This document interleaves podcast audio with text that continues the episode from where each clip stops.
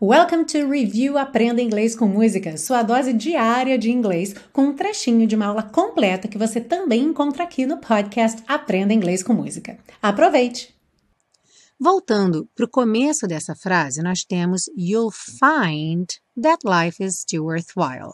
E a tradução, você descobrirá que a vida ainda vale a pena. Então, o find é uma palavra que muita gente já conhece com o significado de encontrar ou achar alguma coisa, um objeto. Mas ele também pode ter o sentido de descobrir. Nesse caso, é muito comum, inclusive, aparecer find out. Vamos ver um exemplo. How did you find out she has a boyfriend? Como você descobriu que ela tem um namorado?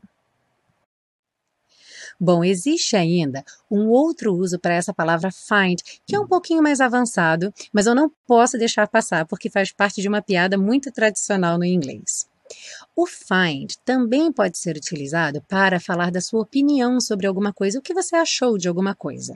Por exemplo, I found my host family very helpful. Eu achei minha família anfitriã muito prestativa. Então, essa é a opinião da pessoa sobre a família anfitriã. A piada é a seguinte: o garçom vai até a mesa na qual ele serviu para o cliente um bife com batatas e ele pergunta: How did you find your steak, sir? Querendo saber o que é que o cliente achou do bife. O que você achou do seu bife, senhor? E o cliente responde: Well, I just moved the potato and there it was. Uh, bem, eu só movi a batata e lá estava ele. Ou seja, a piada mostra uma confusão até mesmo entre nativos. Como find pode ser encontrar, o cliente entendeu que a pergunta havia sido como você achou, como você encontrou o seu bife. E ele diz: bem, eu só movi a batata e lá estava ele.